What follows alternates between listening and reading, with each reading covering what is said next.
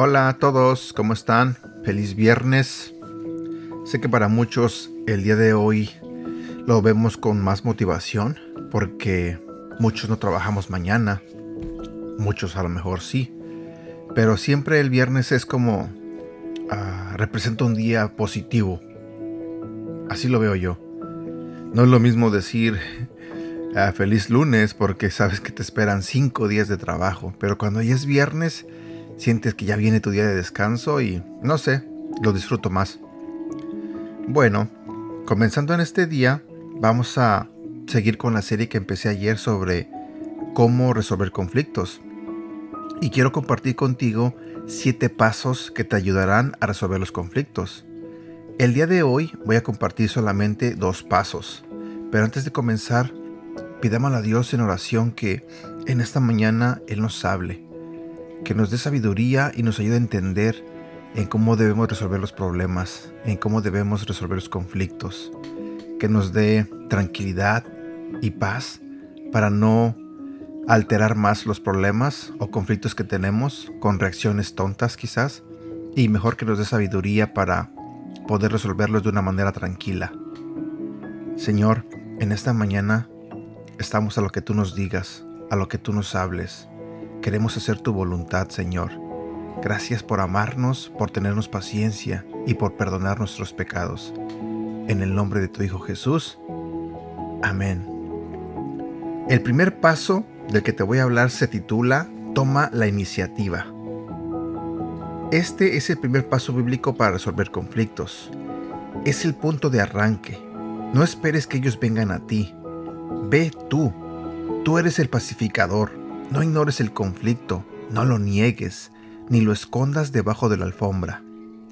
No pretendas que el conflicto no existe. El tiempo no cura nada. Si el tiempo lo curara todo, podrías ir al médico y sentarte en la sala de espera y serías sanado. Realmente el tiempo empeora las cosas. Cuando tienes una herida abierta y no la curas, comienza a supurar. Se puede volver gangrena, te puede arrancar un brazo o puede tomar tu vida. Los problemas se vuelven peores cuando los ignoras. El enojo se vuelve resentimiento y el resentimiento se vuelve amargura. Conocemos personas mayores de 70, 80, 90 y hasta 100 años que están amargados porque no resolvieron un conflicto en su tiempo y se han perdido muchos años de felicidad. Eso es insensato. Tal vez lo has estado posponiendo por semanas, quizás meses o hasta por años. Ha llegado el momento de planear una reunión con quienes tienes el conflicto. Para esto, antes escoge el tiempo correcto, el lugar correcto y hora antes de la reunión y hazlo con actitud positiva. Toma la iniciativa y enfréntalo directamente. El conflicto no se resolverá solo. Tienes que lidiar intencionalmente con él y ten el valor y enfrenta el miedo. No te cubras. Si vamos a la Biblia, en 2 de Timoteo capítulo 1 versículo 7 nos dice, Pues Dios no nos ha dado un espíritu de timidez, sino de poder, de amor y de dominio propio. El segundo paso para resolver tus conflictos es confiesa tu parte en el conflicto. Este es el segundo paso bíblico para la resolución de conflictos.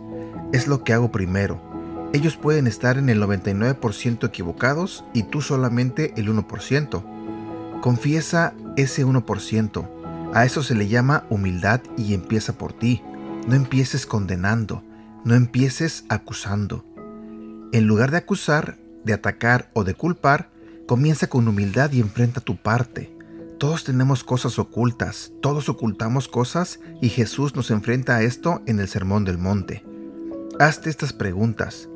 ¿Estoy siendo agradecido en esta relación?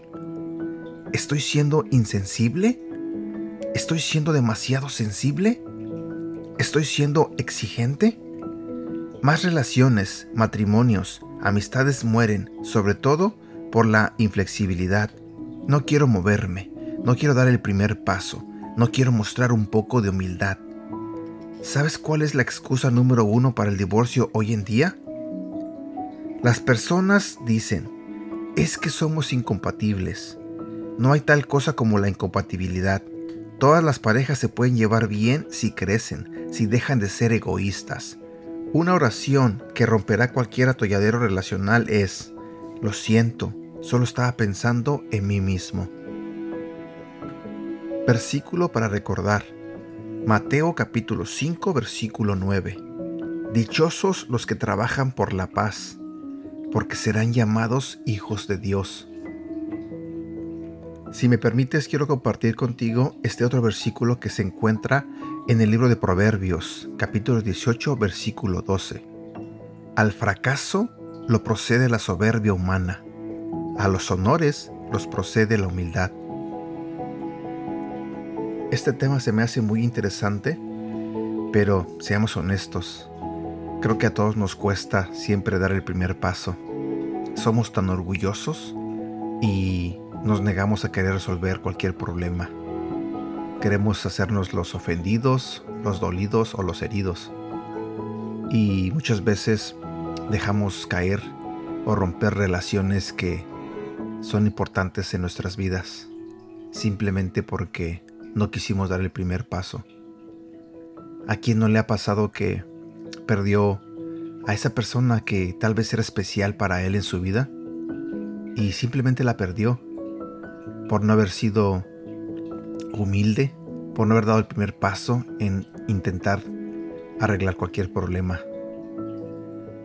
Si hoy en día tienes problemas o has tenido alguna discusión con alguien, no entres en conflicto, no reacciones mal. Como dije ayer, no respondas mal con mal. Al contrario, sé el pacificador. Ten paciencia y con amor busca la manera de salvar esa relación que pienso que para ti es importante. Con amor todo se puede, dice la Biblia.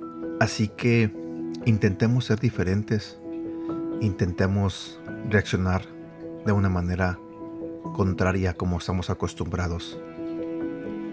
Y hagamos todo lo posible por mantener esas relaciones sanas, especialmente cuando la persona con quien discutes o tienes conflictos es importante para ti.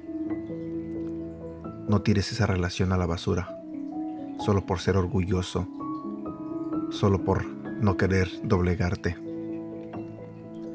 Bueno, Espero que tengas un bonito día y que Dios te bendiga. Cuídate.